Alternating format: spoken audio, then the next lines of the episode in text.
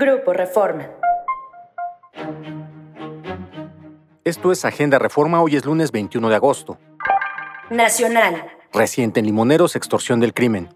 Al menos 300 empacadores de limón de la región de Apatzingán, en Michoacán, pagan cuotas al crimen organizado, acusaron empresarios. En la línea de extorsión también pagan los cortadores y los dueños de parcelas, de acuerdo con testimonios recabados por Reforma.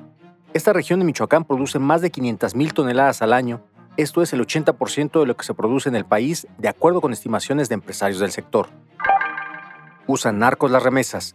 Desde Estados Unidos, los narcotraficantes están utilizando el esquema de las remesas para enviar sus ganancias ilícitas a México. Una investigación de Reuters reportó que los criminales están contratando ejércitos de personas en ambos lados de la frontera para enviar pequeños montos de dinero como estrategia para no alertar y dificultar su rastreo. Deja Hillary bloqueos, inundados y evacuados. En su segundo día de impacto sobre la península de Baja California y pese a degradarse a tormenta tropical, el ciclón Hillary dejó fuertes lluvias que provocaron una decena de carreteras cerradas por deslaves, rupturas e inundaciones, poblados incomunicados y evacuaciones. Además se reportó la desaparición de Berta Berenice Rojas, residente de Tecate, quien intentó cruzar un arroyo al sur de Baja California Sur. Una de las carreteras más afectadas fue la Rumorosa, que conecta la zona de la costa con Mexicali y que tuvo que ser cerrada por deslaves. Pinta servidor público barda para Sheinbaum.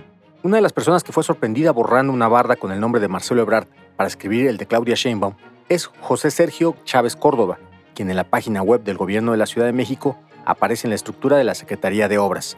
El viernes, Marcelo Ebrard, aspirante a la candidatura morenista, increpó a dos personas que eliminaron la frase Mejor Marcelo y en su lugar pintaron Es Claudia. Consultada al respecto, la Secretaría de Obras aseguró que Chávez Córdoba presentó su renuncia voluntaria a principios de mes y que continúa apareciendo en el portal porque la última actualización fue en mayo.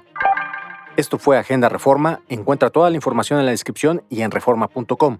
Síguenos en las diferentes plataformas de Grupo Reforma.